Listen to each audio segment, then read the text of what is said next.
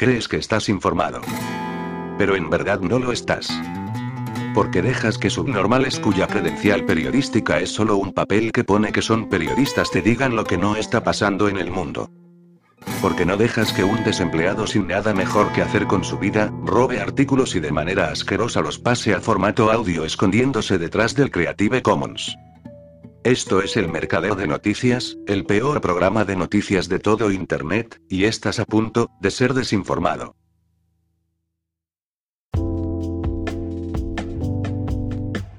En agosto un submarino nuclear chino con 55 tripulantes a bordo se hundió en el fondo del mar amarillo a causa de una trampa, según un informe confidencial de los servicios de inteligencia británicos que publica el Daily Mail. Supuestamente fue una trampa tendida por la propia Marina china contra los submarinos británicos. El gobierno de Pekín afirma que la información es falsa. El submarino chocó contra una cadena y un ancla utilizadas por la Marina china como trampa. Según el informe, el accidente se produjo el 21 de agosto, a las 8:12 hora local, frente a las costas de Shandong, al norte de Shanghái. La tripulación murió por asfixia o envenenamiento tras un fallo en los sistemas de oxígeno del submarino, identificado con el número 093-417. El indicativo 093 hace referencia al tipo de submarino, dice Desan, a saber, que se trata de un sumergible ultramoderno, que entró en servicio hace 15 años y se caracteriza por el bajo nivel de ruidos. Los 55 tripulantes murieron y entre ellos había 22 oficiales.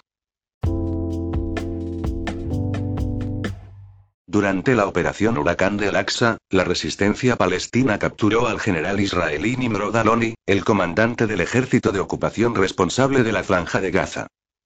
Una imagen publicada en las redes sociales lo muestra en ropa interior en las calles de la franja de Gaza. Parece estar detenido por las brigadas Al-Qassam de Hamas. Fue nombrado comandante de la división de Gaza durante la batalla de la espada de Al-Quds Saif Al-Quds en 2020.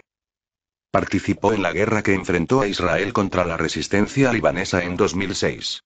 Dirigió el batallón de paracaidistas que sufrió un revés en las batallas de Maraun al-Ras y Bint Jubail.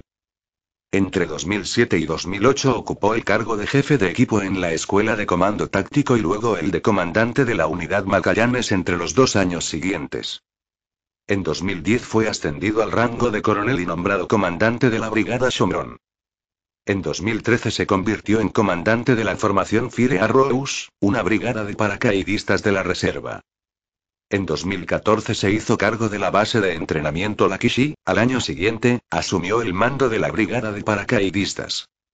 En 2017 fue nombrado jefe del Departamento de Entrenamiento del Ejército y jefe del Comando de Profundidad, luego comandante de las Fuerzas de Infantería y Paracaidistas. Fue comandante de la Brigada Paracaidista, que participó en la ocupación israelí del sur del Líbano entre 1998 y 1999.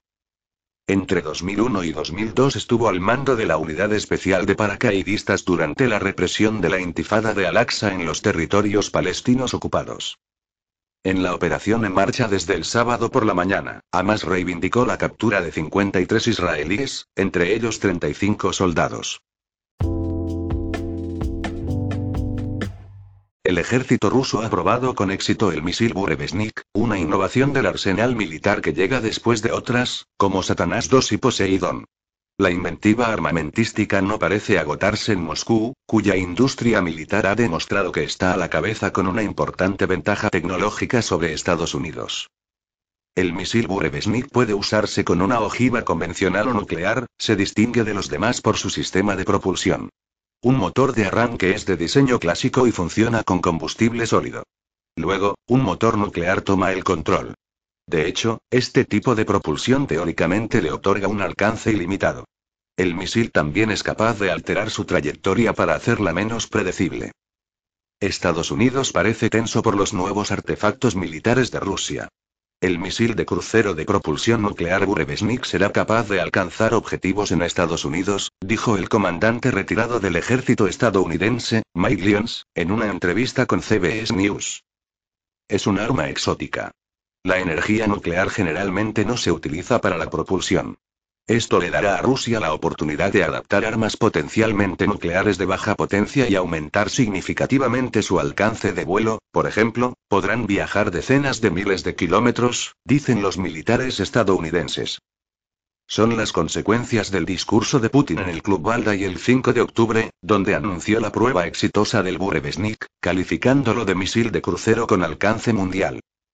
El presidente ruso también dijo que el trabajo en el misil superpesado Sarmat estaba prácticamente completado. Las imágenes de satélite publicadas el mes pasado indican que Rusia había construido recientemente nuevas instalaciones en un remoto islote ártico donde ya se llevaron a cabo pruebas nucleares soviéticas.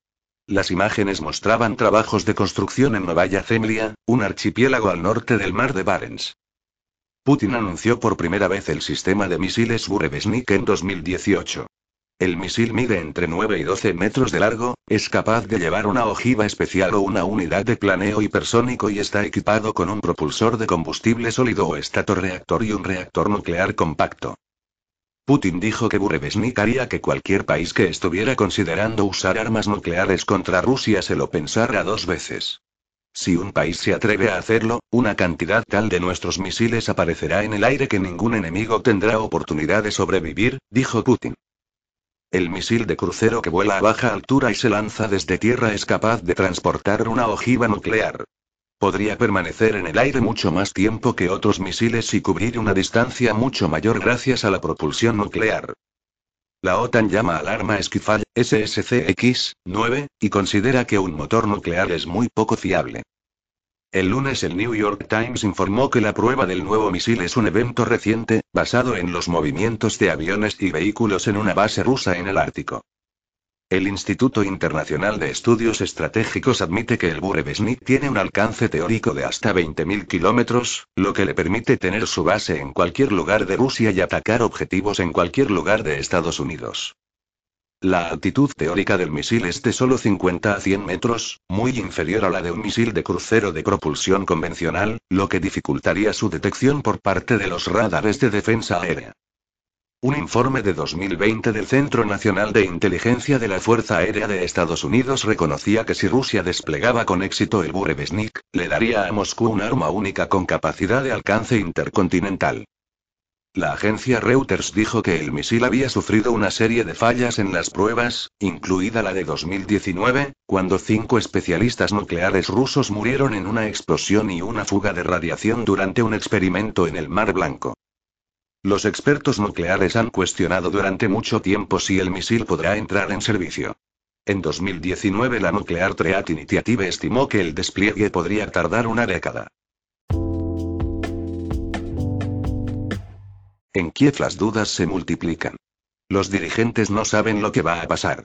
Su aliado militar más fiable ha dejado serlo, a pesar de que se prodiga en ofrecer garantías retóricas. Estamos entrando en pánico. Para nosotros es un desastre, dijo Ivana Klimpush Sirsatze, una diputada ucraniana que preside el Comité sobre la Integración del país en la Unión Europea. El gobierno ucraniano necesita recibir una limosna de 42.800 millones de dólares de donantes internacionales el próximo año.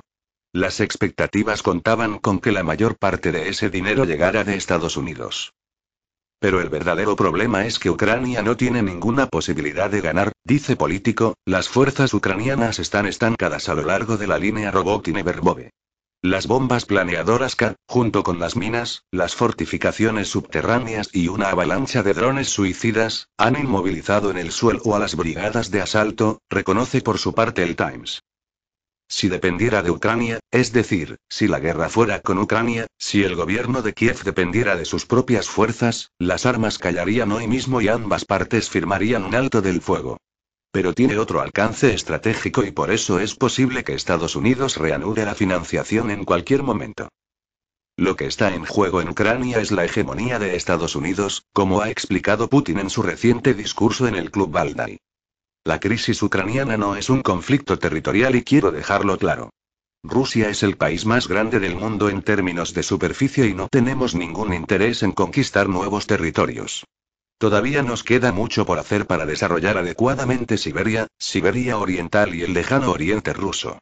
Este no es un conflicto territorial ni siquiera un intento de establecer un equilibrio geopolítico regional.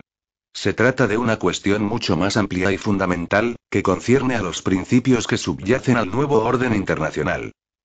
La paz duradera solo será posible cuando todos se sientan seguros, entiendan que sus opiniones son respetadas y que existe un equilibrio en el mundo donde nadie puede forzar o coaccionar unilateralmente a otros a vivir o comportarse como desea la hegemonía, incluso si esto contradice la soberanía, los verdaderos intereses, tradiciones o costumbres de los pueblos y países. En tal acuerdo, el concepto mismo de soberanía simplemente se niega y, lamentablemente, se tira a la basura. Por eso la guerra se dilatará, pero el resultado seguirá siendo el mismo del primer día.